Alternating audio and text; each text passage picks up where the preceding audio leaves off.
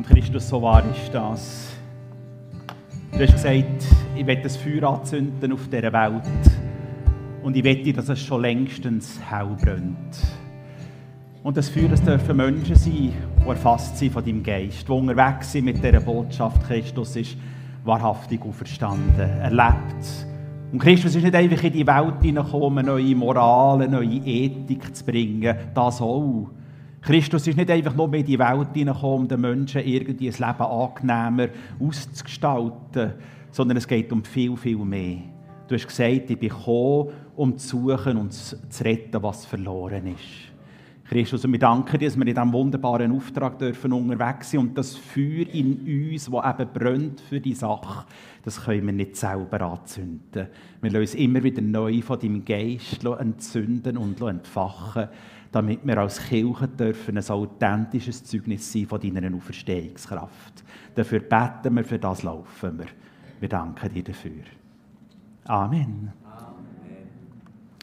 Noch ganz kurz wegen dem Verdinking, einfach so wegen der Betroffenheit in den Generationen. Also einfach das wissen einige von euch, meine Eltern, mein Vater und meine Mutter waren beides Verdinking.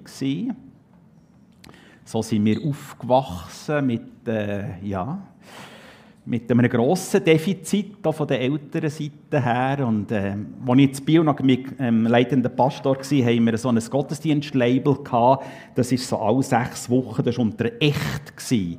Da haben wir als Thema gehabt, «echt versöhnt». Und dann ist mein Vater berichten, was er erlebt, also er erlebt hat als Verdingbub und wie er dann mit 50 Christus kennengelernt hat und dass das Leben verändert worden ist durch Christus. Also es ist nicht alles einfach verloren. Und mein Vater hat so eine tiefgreifende Veränderung innerhalb von Jahren natürlich erlebt durch Zuwendung zu Christus. Das ist viel, viel Hoffnung. Halleluja. Einfach noch das als Zeugnis. Dass ich das er lebt ja gerne noch, er ist jetzt die 88 mit grosser Freude lebt er noch. Genau. Ja, das ist aber nicht das Thema, das wir heute haben. Das ist auch ein spannendes Thema. Genau, wir, ähm, gell, du gehst drei, eigentlich wären nur zwei Predigten vorgesehen gewesen. Wir knüpfen heute an, am 18. und am 25. Juni, wo der Sammy und ich schon über das Thema geredet haben. Und im Gespräch mit dem Sammy ist dann so ein bisschen darauf herausgekommen, dass man gesagt hat, ja, wir möchten eigentlich auch mal ganz exakt miteinander anschauen, wie ist denn das genau mit dem Zehnten, auch neutestamentlich, und wie ist denn das jetzt so genau mit der Adresse, mit dem Empfänger vom Zehnten? Und dann habe ich gesagt, ja, ich habe das schon. Der Sammy hat dann gesagt, hat mich da ermutigt, das so zu machen. Und dann ähm, habe ich dann festgestellt, das gibt mir wahnsinnig viel zu tun. genau, also ich habe das vor Jahren natürlich alles irgendein schon theologisch einmal einiges exakt gelernt, aber das jetzt in einer halben Stunde. Also der, äh, genau. Also, ich habe dem Sammy gesagt, hört, das wird auch eine Vorlesung geben heute. Dann hat er gesagt, ja, das ist ganz in Ordnung.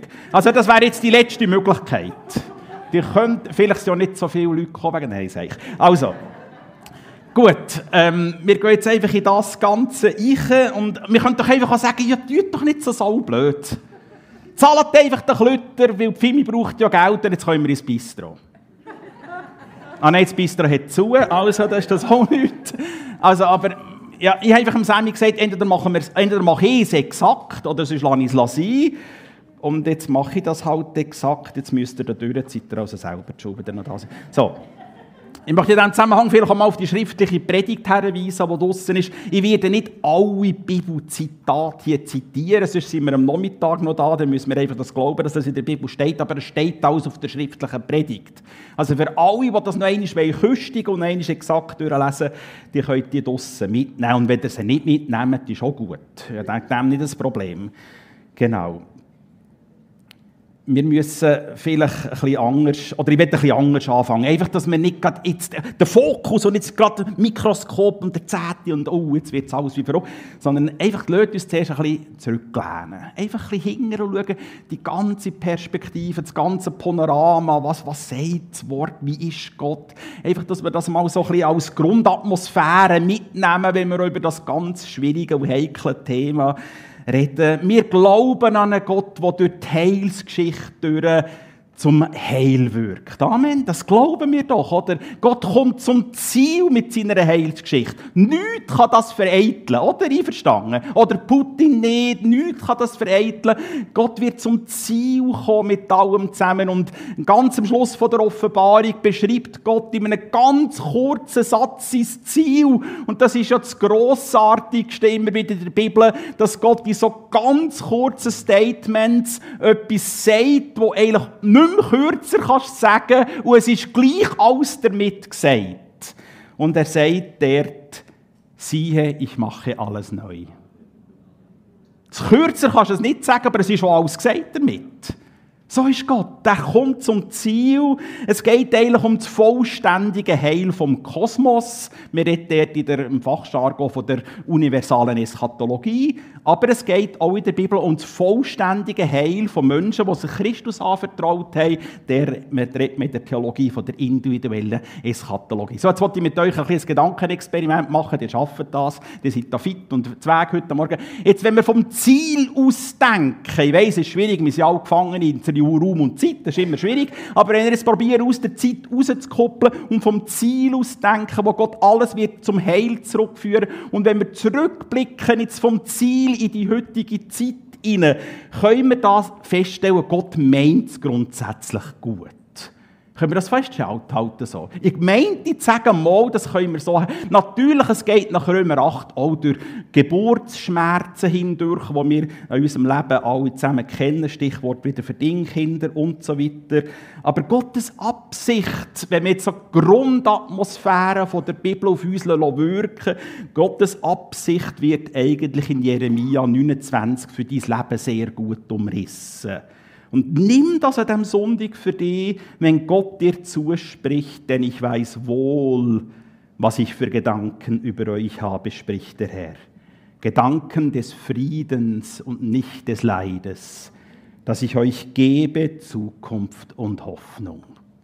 Und mit dieser Grundatmosphäre, mit dem Grundvertrauen, im Wissen, dass da ein Gott ist, es gut meint, möchten wir uns eigentlich auch diesem Thema zuwenden. Ich möchte aber zuerst noch zwei Vorbemerkungen machen. Wir uns einfach eine Baustelle am anderen miteinander ein bisschen aufbiegeln, damit wir am Schluss ein Gesamtbild haben. Zuerst eine Grundvorbemerkung, die eigentlich auf das aufbaut, was ich jetzt schon gesagt habe. Wenn wir miteinander anschauen, wie Gott mit seinem Volk umgeht, dann sehen wir eigentlich grundsätzlich, Gott hat einen grosszügigen Umgang mit seinem Volk. Gott ist langsam zum Zorn. Gott ist langmütig. Gott vergibt gern. Gott vergibt, segnet reichlich. Äh, du bist eingeladen zum reich deckten Tisch und so weiter. Einfach Grundatmosphäre, die uns sagt, wo die Bibel zeigt, wie Gott mit seinem Volk umgeht. Gott ist nicht missgünstig. Wir verkünden aber hier ganz klar kein Wohlstandsevangelium. Gell? Ähm, Im Alten Bund ist die Unmittelbarkeit tatsächlich so gegeben. Menschen, die gesegnet waren im Alten Bund, die sind reich zu Reichtum gekommen. Die Unmittelbarkeit, sagen, materieller Reichtum ist im Alten Bund ganz klar gegeben. Also grosse Viehherden, gesegnet mit den Haufen Nachkommen, gesegnet mit äh, Fruchtbarkeit und so weiter. Ein ganzes Gefolge von Knechten und Mägden und so weiter. Das waren äußere Zeichen, gewesen, dass Gott die Person segnet die Unmittelbarkeit, materieller Reichtum gleich Segen, ist uns im Neuen Testament nicht verheißen. Das ist so. Das müssen wir unbedingt festhalten. Ähm, was sagt Paulus? Paulus sagt, ich weiß, was es heißt, sich einschränken zu müssen und ich weiß, wie es ist, wenn alles im Überfluss zur Verfügung steht. Ich bin mit beidem ganz vertraut, satt zu sein und zu hungern, Überfluss zu haben und Entbehrungen zu ertragen. Also, der Befund neutestamentlich ist, wir sind gesegnet, gemäß Epheser 1,3, mit geistlichem Segen in der Himmelswelt. Unser Dienst und unsere Nachfolge in Christus kann unter Umständen vielleicht auch dazu führen, dass wir materiell gesegnet sind, aber der Kausalzusammenhang Segen gleich materieller Reichtum ist uns nicht gegeben. Es gibt solche Evangeliumsproklamationen, die wir sehr zurückweisen. Quasi jeder, der Christ wird, wird schön und reich. Das ist einfach Schmarren. Warum ist das wichtig? Warum ist das besonders mir, aber uns in der Pastorenschaft ganz besonders wichtig. Das Wichtige an dem ist, dass wir feststellen können, dass Menschen, die in einer gewissen materiellen Bescheidenheit leben, dass die nicht einmal vielleicht auf den Gedanken kommen, dass sie sich nicht gesegnet. Um das geht es. Sondern Menschen, die in einer gewissen materiellen Bescheidenheit leben, die sind natürlich, selbstverständlich mit allem geistlichen Segen in der Himmelswelt mit Christus gesegnet. Und das ist wichtig, dass wir an dem festhalten und dass wir das hochhalten. Ähm, die zweite Vorbemerkung, die ich machen das ist ein kurzer Abstecher in die Wissenschaft der Soziologie. Ein Megatrend, der seit der Jahrtausendwende voll durchgeschlagen hat, das ist die Entsolidarisierung zur Institution. Und das, hat, das sind wir Babyboomer Schuld. Gell, Bernu? 68er Generation, wir lösen uns von allen Institutionen. Also, die Entsolidarisierung zur Institution hat eigentlich sämtliche Generationen von den Babyboomers bis ab zu den Jüngsten erfasst. Die einzigen, die von diesem Virus verschont geblieben sind, ist Generation A. Also ist Generation 1928 bis 45, sie haben den Virus überlebt. Wir alle sind infiziert von diesem Virus. Ob das jetzt schlecht ist oder gut, das ist, gar, ist völlig irrelevant. Es ist einfach ein sozialer äh, Stand, der heute funktioniert. Das ist einfach so. Also, Solidarisierung funktioniert heute nicht mehr zur Institution, sondern die Solidarisierung funktioniert heute, beziehungsorientiert. Das ist einfach ein soziologischer Fakt. Da können wir nicht darüber hinweggehen. Das ist Wissenschaft, das ist längstens untersucht und äh, völlig klar. Also die Frage ist, wieso soll ich jetzt in einer Institution Mitglied werden? Fimi Burgdorf. Wieso soll ich jetzt unbedingt in einer Institution meine Spende bringen? In einer Kirche oder was auch immer.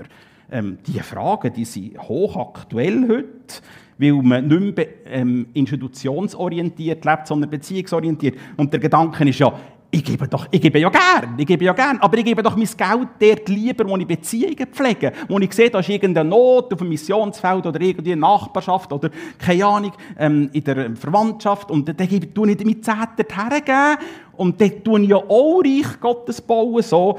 Das ist eigentlich heute das Thema. Und gell, äh, dass wir die Entsolidarisierung zur Institution haben, das, äh, das, das trifft uns Kirchen voll, das ist völlig klar. Ich sage jetzt nicht, das ist gut oder das ist schlecht, das ist einfach ein Fakt. Ich mache ein Beispiel und damit mache ich nicht Werbung für irgendetwas oder Werbung gegen irgendetwas, sondern ich tue einfach wissenschaftlich mit euch das Thema anschauen. Wir spüren das ganz aktuell. Es ist heute viel schwieriger, ein kleineres Projekt mit wesentlich mehr Ressourcen zu realisieren, Klammer Dachstock 5 Langnau, weder vor 35 Jahren ein grösseres Projekt mit wesentlich weniger Ressourcen, Klammer Gemeindezentrum Felseck, Burgdorf. So, das ist nur ein wissenschaftlicher Fakt. Das hat etwas mit dem soziologischen Trend zu tun, wo wir drinnen leben. Einfach noch Klammer bemerken, müssen wir unbedingt weiter, das wäre hochinteressant. Christus hat im Fall nicht institutionsorientiert gelehrt, sondern beziehungsorientiert. Punkt, fertig. Einfach, da könnt ihr in der Kleingruppe über das, über das weiter diskutieren. Aber es ist hochinteressant. Einfach nicht, dass wir immer alles verteufeln, was mit der jetzigen Zeit hat, sondern dass wir die Chancen nutzen. Um das geht es doch. Also, Christus hat gesagt, ich will meine Gemeinde bauen. Und selbst Macht von der Hölle wird das nicht können verhindern. Wir packen jetzt mal die heißen Eisen an. Geben heute der Zehnte Ja oder Nein? Wir fangen relativ einfach an. Die alttestamentliche Ordnung ist klar. Der Zehnte kommt ursprünglich nicht, nicht aus dem Gesetz. Das ist völlig klar alttestamentlich. Der Ursprung vom Zehnten ist viel älter als das mosaische Gesetz. Schon Abraham hat den Zehnten Melchisedek gebracht und hat ihn als höheren anerkannt. Jetzt müsst ihr mal hören, was, über, ähm, was es in der Bibel heißt über den Melchisedek. Das ist ja hochspannend. Er ist ohne Vater, ohne Mutter ohne Staumbaum hat weder Anfang der Tage noch Ende des Lebens.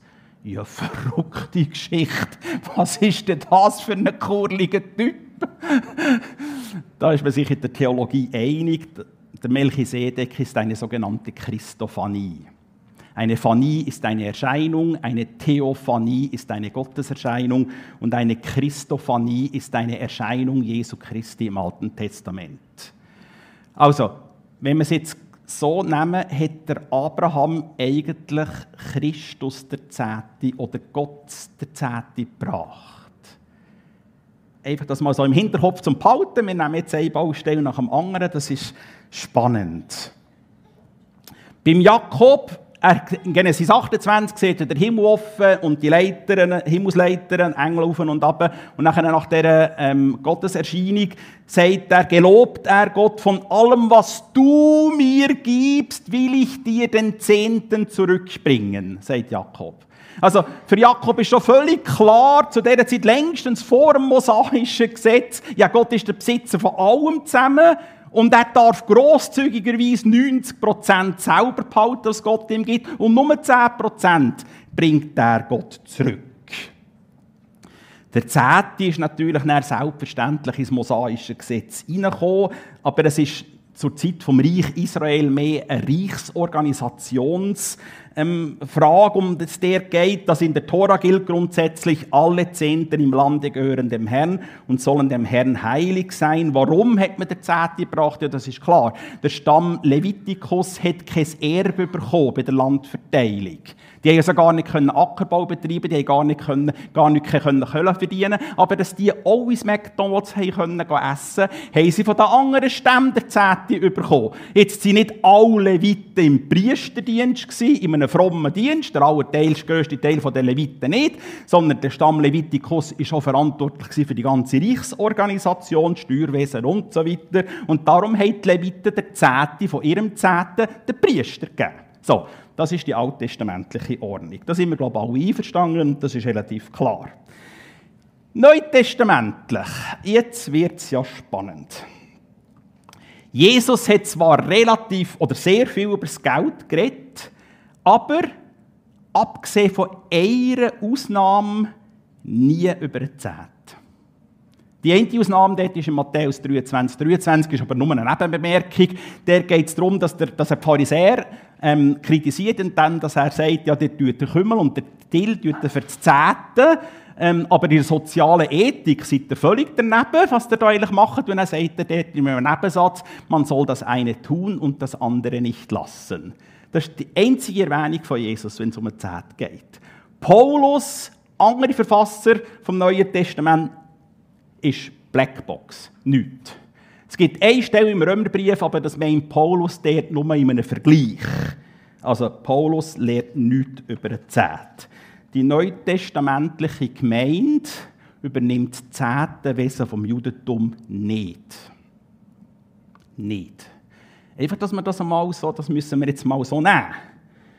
Versorgung der Gemeinde Versorgung der notleidenden Gemeindeglieder, Versorgung in der sozialdiakonischen Arbeit, Versorgung der Lehrer von der Evangel vom Evangelium ist aber schon von der ersten Gemeinde völlig klar und selbstverständlich, dass das gemacht worden ist dass die christliche Gemeinde das zehnte Wesen vom Judentum nicht übernimmt. Ja, das ist völlig logisch, völlig selbstverständlich. Warum? Ja, die Abgrenzung zum Buchstabengesetz ist in der ersten Christenheit ja schon von Anfang an ganz klar und ganz eindringlich und ganz selbstverständlich. Es geht im neuen Bund eben nicht mehr um eine äußere Buchstabengesetzmäßigkeit, sondern der Glaube, der sich in der tätigen Liebe erweist, wie Paulus im Galaterbrief erklärt.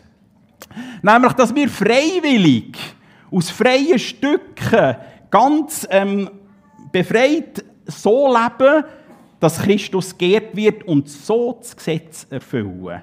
Habt ihr das?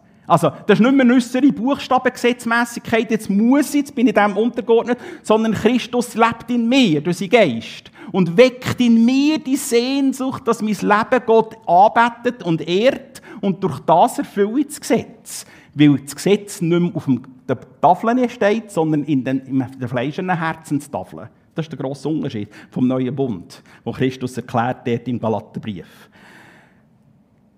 Nach neutestamentlichem Befund gehört natürlich das Gehen selbstverständlich auch dazu, so wie das Abraham gemacht hat, wie das Jakob gemacht hat. Aber was gilt neutestamentlich? Ja, wir finden eine Stelle, wo wir lesen, und nicht einer nannte etwas von dem, was er besaß, sein Eigentum, sondern sie hatten alles gemeinsam. Also, ich würde gern wenn da der Schlusssegen gesprochen ist, mit einem BMW heimfahren. Den Schlüssel könnt ihr mir dann abgeben. Kannst du dafür einen Wein im Keller aussuchen. So, also, neutestamentliche Befund. Jetzt müssen wir kurz etwas über Normativität reden. Entschuldigung, es ist halt ein bisschen theologisch, aber es geht nicht anders. Normativität ist, heisst, es ist, ist etwas normativ, wiederholt sich das, wird das als Dogma, als normative Lehre wiedergegeben und wir finden das niente. Das ist nur in Jerusalem passiert. Die Übung ist übrigens so schief gegangen. Die arme Gemeinde ist verarmt und so weiter. Also gilt auch das neutestamentlich nicht. Das ist nicht normativ. Ich komme dann einmal kurz auf Normativität zu reden. Es geht eigentlich im Neuen Testament um eine Freiwilligkeit in den Segensverheißungen, die Christus uns schenkt und Christus uns gegeben hat. Gebt und es wird euch gegeben werden. Mit dem Maß, wo ihr messet, wird auch euch zugemessen werden. Ich am 18. Juni ziemlich ausführlich über den Lukas 6, 38 Vers predigen. Könnt ihr noch einmal nachhören. Also, wir halten fest, grundsätzlich gilt im Neuen Testament, du bist frei. Du darfst eine Zehnte geben, darfst aber auch mehr geben. Das ist Ganz wie du willst, bist eigentlich frei. Lass uns da noch ganz kurz in die Kirchengeschichte schauen. Das ist enorm interessant. Ich probiere das ganz kurz zu fassen. Das, ähm, genau. Also, die Urkirche hat sich ursprünglich aus diesen freiwilligen Spenden finanziert. Das sind überwiegend sind die in Naturalien gebracht worden. Das ist ganz, ganz wichtig für die Dorkirche. Durch das hat sie seinen sozialdiakonischen Auftrag können wahrnehmen, hat sie die Versorgung der Gemeinde können wahrnehmen, für, für die Witwen und, und Waisen und so weiter schauen, aber auch für die, die unterwegs sind und dem Evangelium dient haben. So, und nachher, ab 393 ist etwas passiert. Der Kaiser Theodosius hat das Christentum zur Reichsreligion erhoben. Jetzt war plötzlich jeder Christ. Ob ich jetzt das Bekenntnis zu dem Christus hatte oder nicht, das hat auf einmal wie keine Rolle mehr gespielt. Und jetzt hat sich natürlich wieder eine Gesetzmäßigkeit aufgedrängt. Um es kurz zu machen, die langen Diskussionen haben dazu geführt, dass im Jahr 779 der geistliche Zehnt eingeführt worden ist. Und zwar hat jeder, Gross, jeder Grundbesitzer müssen 10% von seinem Ertrag, meistens in Naturalien, also Viecher und Getreide und Milch und Emmentaler und so weiter, müssen der Kirche geben. Ab dem 13. Jahrhundert hat man das auch in Schweizer Franken machen oder in Bargeld. Und das hat dann in der Folge dazu geführt, dass die Kirchensteuer eingeführt wurde, wie wir sie heute auch noch haben. Also, nach 360 Jahren Christentum ist man wieder zurück zum Gesetz gekommen. Gott sei es geklagt. Also wir halten darum, wir sind darum gut, wenn wir uns an die erste Christenheit halten. Und der, der Slogan geheissen, zur Freiheit hat uns Christus befreit. Exegetisch im Galaterbrief geht es in dieser Freiheit nicht einfach darum, dass ich machen kann, was ich will. Das meint Paulus gar nicht. Sondern im Galaterbrief geht es um die Freiheit von dem Buchstabengesetz. Und dass ich die Freiheit habe, um mich mit dem Heiligen Geist so zu erfüllen, dass ich nicht die Werke des Fleisches tue, sondern die Werke des Geistes. Und durch das Christus Ehre und das Gesetz erfüllen. Das ist der Inhalt vom Galaterbrief. Also, Freiheit können zu geben, ganz so, wie es Christus mir aufs Herz gibt. Wir sehen also im freiwilligen Gehen vom Zehnten in der richtigen Herzenshaltung kein Gesetz, sondern eine Verheißung. Das ist das, was der Befund vom Neuen Testament uns gibt. Sehr verkürzt und sehr, ich habe es probiert, dass es irgendwie doch noch einen Sinnzusammenhang gibt, aber weiter kürzen habe ich es nicht mehr können. Also wir knüpfen bei Abraham und wir knüpfen bei ähm, ähm, Jakob an und erkennen, dass letztendlich alles von Gott kommt. Die Aussage ist in der Bibel ja so klar. Paulus fragt ja beispielsweise Korinther, auch dort in Korinther, 1. Korinther 4, 7, ja, was hast du, was du nicht empfangen hast? Ja, nichts. Du hast alles empfangen. Alles ist von Gott, selbstverständlich. Darum sind wir eingeladen, aus Dankbarkeit der Zehnte Gott zurückzubringen. Und zwar ganz ohne Gesetz, sondern freiwillig. Also wir fassen kurz zusammen. Der Zehnte ist ursprünglich kein alttestamentliches Gesetz. Äh, nein, alttestamentliches. Ursprünglich kein alttestamentliches Gesetz. Ursprünglich. Es ist kein Gesetz. Sondern Abraham und Jakob hat der Zehnte gebracht an das Gesetz und sind gesegnet geworden. Neutestamentlich knüpfen wir dort an. Menschen bringen heute den Zehnte zu Gott und tun so Gottes Segnungen ähm, freisetzen, begünstigen. Das hat Christus uns verheißen. Kann irgendjemand Amen sagen? Das ist verrückt schwierig. He? Aber das nehmen wir. So, gell? ich arbeite mit euch einfach theologisch. An dem halten wir fest. So, das ist so die kurze Zusammenfassung. Wir müssen hier länger, aber das, ich glaube, wir haben das Wesentliche. Wir kommen zum zweiten ähm, Hauptteil der Zehnte für Gottes Haus. Fragezeichen. Wir finden am Schluss vom Alten Testament das hochinteressantes Wort im Malachi Kapitel 3 ab Vers 8. Gott sagt dort, darf ein Mensch Gott betrügen? Huh. Ja, ihr habt mich betrogen und dann fragt ihr noch, ja, mit, womit sollen wir dich denn betrogen haben? Ja, mit den Zehnten und mit den Opfern. Ihr seid verflucht denn das ganze Volk hat mich betrogen. Bringt den kompletten, kompletten zehnten Teil eurer Ernte ins Haus Gottes, damit es in meinem Tempel genügend Nahrung gibt. Stellt mich doch auf die Probe, spricht der allmächtige Herr, ob ich nicht die Fenster des Himmels für euch öffnen und euch mit unzähligen Segnungen überschütten werde. Ich mache jetzt sehr schnell eine Klammerbemerkung. Das ist nicht das eigentliche Thema, aber wir müssen das gleich heute schnell klären. Also Klammer auf. Die voreilige Meinung, dass Gott betrogen worden ist, weil der Zehnte nicht in der vollen Höhe sachgemäß ins Haus Gottes gebracht worden ist, ist exegetisch klar falsch. Jeder alttestamentlicher exakt exegetisch, da ist man sich einig in der alttestamentlichen Exegese. Das ist völlig falsch. Um das geht es gar nicht in diesem Text. Sondern es geht in diesem Text um etwas anderes.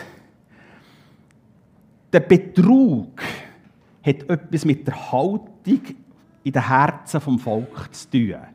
Das Volk hat Gott betrogen aufgrund von seiner inneren sozialen Ungerechtigkeit und aufgrund Grund von der gottlosen Sozialethik, Vers 5. Gott sagt, er sei gegen die Ehebrecher, gegen die, die falsch schwören, gegen Sättige, die den Lohn der Tageslöhner drücken und die Witwen und Waisen unterdrücken und die Fremden wegdrängen. Das ist das, was Gott hier anprangert. Ich werde mal eine Predigt halten über das, was Gott wirklich in der alttestamentlichen Volk äh, anprangert. Also, Gott prangert hier nicht falsche Frömmigkeit oder mangelnde Frömmigkeit an. Das ist für Gott in diesem Zusammenhang gar nicht wichtig. Sondern Gott prangert da, dass da soziale Ungerechtigkeit in diesem Volk ist und eine totalen Absturz in der sozialen Ethik, in dem das genau solche Sachen gemacht werden. Das ist die Hauptbotschaft übrigens von der alttestamentlichen Prophetie. Gott prangert, das ist Gott nicht unwichtig, sondern soziale Gerechtigkeit ist Gott unendlich wichtig. Das wäre jetzt eine Predigt ganz in die heutige Zeit. Ich. Gell? Ich würde mit euch gerne mal ein Seminar machen über Amos. Der hat den Tubak gemacht in der sozialen Ungerechtigkeit, was er dort dem Volk vorgeworfen hat. Also, jetzt, dass sie der Zehnte nicht in der vollen Höhe gebracht haben, ja, das ist eben aufgrund von dem abgestürzten, gottlosen Sozialethik. Die haben Wege gefunden, um zu beschissen. Das prangert Gott an, dass sie beschissen haben in ihren Herzen, dass sie sich von Gott abgewendet haben und einen Absturz in der Sozialethik erlebt haben. Das ist die Anklage, die Gott hier gebracht hat. Dass sie den Zehnten nicht in der vollen Höhe gebracht haben, ist nur eine Auswirkung von diesen verschlagenen Wegen, die in diesen krummen Herzen und in der abgestürzten Sozialethik passiert ist. So, Klammer zu. Das haben wir heute schnell müssen klären. Das ist ganz wichtig. Doch bezüglich von der Adresse vom Zehnten finden wir hier etwas hochinteressantes. Das wird hier klar gesagt, das ist das Haus Gottes.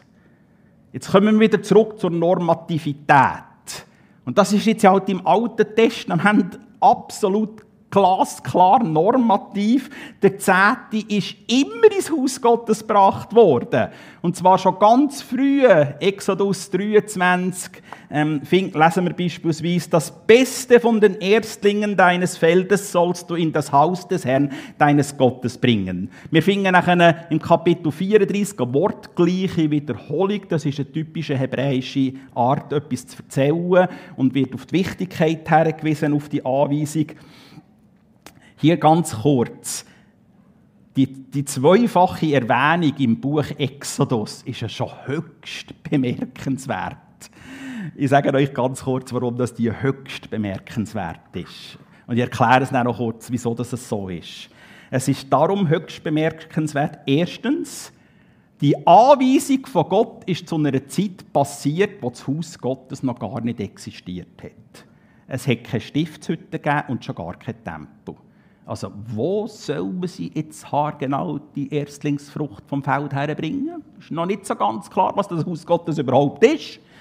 Und das Zweite, noch ein bisschen Verrücktere in diesem Zusammenhang ist, ja, um Himmels Willen, du lieber Gott. Ja, wir sind ja in der Wüste. Wir machen gar keinen Ackerbau. Wir, sind ja unmittelbar, wir stehen ja erst vor 40 Jahren Wüsterwanderung. Wir leben ja vom Manna. Es geht ja noch Jahrzehnte, bis wir endlich Land haben und Ackerbau betreiben und die Erstlingsfrucht bringen können. Was, was verforderst du da für den Schmarren von uns? Ganz kurz, wir haben nicht viel Zeit. Es geht hier um ein Stil oder ein, Stilprinzip oder eine Art und Weise, wie Gott mit seinem Volk wiederholt umgeht. Durch die ganze Bibel durch. Das ist hochinteressant.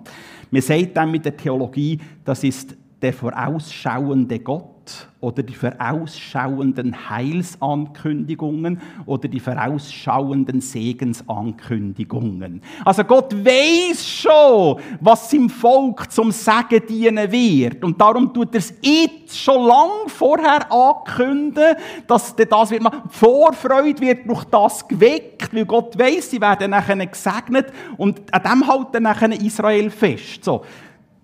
Machen nur ein Beispiel. Das Stilmittel, wie Gott mit seinem Volk umgeht in den vorausschauenden Segens, Segensankündigungen, das finden wir die ganze Bibel durch. Ich sage euch eins, was für Pimi Burgdorf gilt. Gott sagt, wir warten aber auf einen neuen Himmel und eine neue Erde nach seiner Verheißung, in denen Gerechtigkeit wohnt. Ja, ist das vorausschauende Segensverheißung? Ja, ich meinte schon, oder? Also ich freue mich immer drauf, dir auch, seid ihr dabei? Amen! Also Gott sagt schon, das wird dann schon mal kommen und jetzt freut euch schon drauf. Das ist das Stilmittel, das Gott hier braucht. Das ist aber eigentlich nicht das Thema. Zum Haus Gottes etwas. Die Vorstellung vom Haus Gottes ist im Judentum anders. Das müssen wir einfach wie wissen. Und das ist jetzt ganz wichtig bezüglich der Adresse vom Zehnten. Es ist ursprünglich, Haus Gottes ist ursprünglich im Judentum viel mehr als eine Institution oder eine Kirche. Mit Haus Gottes verstehen wir heute Kirche, das ist im Judentum, das ist zuerst mal gar nicht wichtig. Der Begriff ist im Judentum uralt. Er geht zurück auf Genesis 28, wo Jakob der offene Himmel sieht und Engel hoch und absteigen. Und dann am Morgen erwacht er und dann, er dort in Luz und dann sagt er dort, also da ist mir Gott begegnet und er hat nachher dieser Stadt einen neuen Namen gegeben und er hat gesagt, das ist Bethel. Das ist Haus Gottes. Bethel, das ist der hebräische Begriff für Haus Gottes. Also mit Bethel ist die unmittelbare Gegenwart Gottes gemeint. Zuerst einmal. Nachher mit Bethel ist die Wohnstadt Gottes gemeint und darum ist für jeden Jude ganz klar, mit Bethel im jüdischen Verständnis ist immer etwas Dreifaches verbunden. Und zwar Bethel ist immer Ort der Anbetung. Zweitens ist Bethel, Bethel immer Ort der Offenbarung Gottes. Gott wohnt ja dort. Und Gott offenbart sich ja dort dem Volk Gottes, darum ist es ähm, der Ort der Offenbarung. Und weil Gott gegenwärtig ist und sich offenbart, ähm, ist er immer auch der Ort der Weihe und Hingabe oder im jüdischen Verständnis dort, wo man die Opfer gebracht hat. Erst in der späteren jüdischen Religionsgeschichte ist nachher Bethel ausschließlich und nur noch das ist wichtig. Ausschließlich und nur noch für den Tempelkomplex gebraucht worden. Das ist Haus Gottes Haus Gottes ist nicht überall sondern Haus Gottes ist der Tempelkomplex ist Zion Ja, warum? Ja, Gott hat im Allerheiligsten gewohnt. Und darum haben sie den Zehnten ja Gott zurückgebracht. Gott ist ja der Besitzer vom gesamten Universum, vom gesamten Kosmos. Darum haben sie den Zehnten Gott zurückgebracht den Tempel, im Tempel hat Gott gewohnt, im Allerheiligen. Ja, woher sollen sie denn sonst bringen? Gott wohnt ja dort, nach jüdischem Religionsverständnis. Soll ich das jetzt noch erzählen oder nicht? Ah, irgendjemand hat gesagt, ja. Einfach noch, noch, ganz kurz, aber das ist noch so eine Nebenbemerkung. Der Tempel, also noch ganz kurz. Und weil ja Gott im Haus Gottes gewohnt hat, im Allerheiligsten dort, ist das, war das Zeichen, Gott ist für uns, Gott rechtet für uns, Gott streitet für uns, Gott ist ein Gott, der mit uns unterwegs ist. Also die Frage, gibt es Gott oder gibt es keinen Gott, das ist völlig modern gedacht, das ist erst seit der Aufklärung. Kein Mensch hat im Altertum gedacht, ob es eine Frage gestellt, ob es einen Gott gibt, das ist klar. Die Frage beim Judentum war, ist Gott ein Gott, der mit uns mitzieht oder nicht? Das war die Frage. Und der sichtbare Beweis war Bethel, das Haus Gottes. So, Jetzt passiert ein riesiges Trauma. 586 vor Christus, der Tempel wird zerstört. Was bedeutet das für einen zeitgemäßen Jude denn? Das bedeutet, Gott ist weg. Gott hat die Machtprobe gegen babylonisch Hauptgott Marduk verloren. Jahwe ist schwach und Marduk ist stark. Durch das gibt es keine Anbetung mehr, durch das gibt es keine Weihe Hingabe mehr, durch das gibt es keine Offenbarung mehr. Das ist das Trauma des Judentums. Wie jetzt Israel, normalerweise wäre das das Ende von jeder Religion, von jedem Glauben, das ist ja x-fach passiert in der Antike, aber das Judentum hat überlebt. Und wie, warum das Judentum überlebt hat, das können wir jetzt nicht ausführen. Ich lade euch herzlich ein, ich mache das in einer Vorlesung mit den Studenten, Theologiestudenten, wenn ich ähm, Klagelieder durchnehme dort tue ich exakt ausbeindeln, warum das der jüdische Glauben überlebt hat. Das ist hochspannend, aber da hätten wir jetzt eine Stunde, müssten wir eine Stunde Zeit haben. Aber er hat überlebt. Die für uns entscheidende Frage ist aber, gibt es einen direkten Zusammenhang zwischen der Wohnstadt Gottes im Tempel und der neutestamentlichen Gemeinde? Das ist jetzt so die ganz entscheidende Frage. Also wird jetzt der Gedankengang vom Bethel ins Neue Testament transportiert oder nicht? Das ist ja die ganz entscheidende Frage. Um das geht es ja. Weil im Judentum ist ausschließlich der Zehnte ins Haus Gottes gebracht worden, weil Gott ja dort gewohnt hat. Das ist ja die ganz entscheidende Frage. Um das geht es ja in der ganzen Diskussion, die wir jetzt miteinander haben. Ähm, Gott wohnt dort und darum haben sie den Zehnte gebracht und die theologische Antwort ist hier eigentlich glasklar. Da gibt es gar nichts hin und her zu diskutieren oder irgendwie, das ist völlig klar. Gell, ich rede nur bibelwissenschaftlich mit euch, ich muss da nichts verteidigen, ähm, sondern einfach, und die Antwort ist so glasklar. Und die lautet Ja. Und da haben wir jetzt eine dichte, geradezu eine Explosion an Bibelstellen im Neuen Bund, wo die unmittelbare Transferierung vom alttestamentlichen Tempel in die neutestamentliche Gemeinde so klar zeigt, also da musst du Tomaten auf den Augen haben, wenn du das nicht sehen willst. Ich lese jetzt einfach nur ein oder zwei Verse, es gibt einen ganzen Haufen. Und mit diesen Hintergrundinformationen, die ich euch jetzt gegeben habe, Wohnstadt Gottes, äh, Gottes Gegenwart, und, und er ist der, der streitet und rechtet für sie, Gott ist nicht besiegbar und so weiter. Und wenn ich jetzt nur mit diesen Hintergrundinformationen einfach ein, zwei Stellen lese, merkt ihr, wie stark dass die jüdischen Verfasser in diesem Denken waren und das ich transferieren ins neue, in neue Bund. 1. Korinther 3,17. Wenn jemand den Tempel Gottes zerstört, den wird Gott zerstören. Habt ihr? Ganz zu denken, wie im 586 vor Christus, wenn der Tempel zerstört ist, ist Gott auch zerstört. Also den wird Gott zerstören. Das kann natürlich Gott nie zulassen. Grüß dich mal, da ist irgendjemand wahnsinnig fröhlich. So. So, und jetzt geht es weiter. Denn der Tempel Gottes ist heilig und der Tempel Gottes seid ihr. Also die korinthische Gemeinde. Oder übertragen jetzt heute dort Gemeinde in Burgdorf. Weiter. Wir aber sind der Tempel des lebendigen Gottes, 2. Korinther 16. Wie Gott spricht, das müsst ihr hören. Ich will unter ihnen wohnen. Ja, wo wohnt er denn sonst Gott, wenn nicht im Tempel? Neutestamentlich völlig klar übergezogen in die Gemeinde, in die neutestamentliche Ortsgemeinde. Jetzt könnten wir weiterfahren, Epheser, 1. Petrus, Hebräer, und so weiter. Also die, der theologische Befund ist hier glasklar. Kommen wir nicht drum herum. Also wir halten nach diesen kurzen Betrachtungen folgendes fest. Worshipper kommen führen. Gratulieren euch, ihr habt es tatsächlich alle überlebt. Also, wir halten nach diesen ganz kurzen Betrachtungen folgendermaßen fest. Durch Christus bin ich zur Freiheit berufen. Und nicht zur Freiheit berufen, Dummes zu tun, sondern zur Freiheit berufen, um mich mit dem Geist Gottes zu erfüllen und so das Gesetz zu erfüllen. Nicht, mehr aus einem äußeren Buchstabengesetz, sondern das inwendige Christus in mir oder in uns. Durch das tun wir Gottes Verheißungen freisetzen. Das darf der Zehnte sein, das darf aber auch mehr sein. In der ganzen Thematik über das Gehen, über den Zehnte raus, ging es um das Thematik Hebopfer. Für das haben wir heute nicht der Zeit. Müssen wir einen Auftrag geben, über das zu predigen, wenn ihr wollt. Das bräuchte eine weitere Predigt. Das Zweite ist, die Adresse vom Zehnten ist und bleibt das Haus Gottes.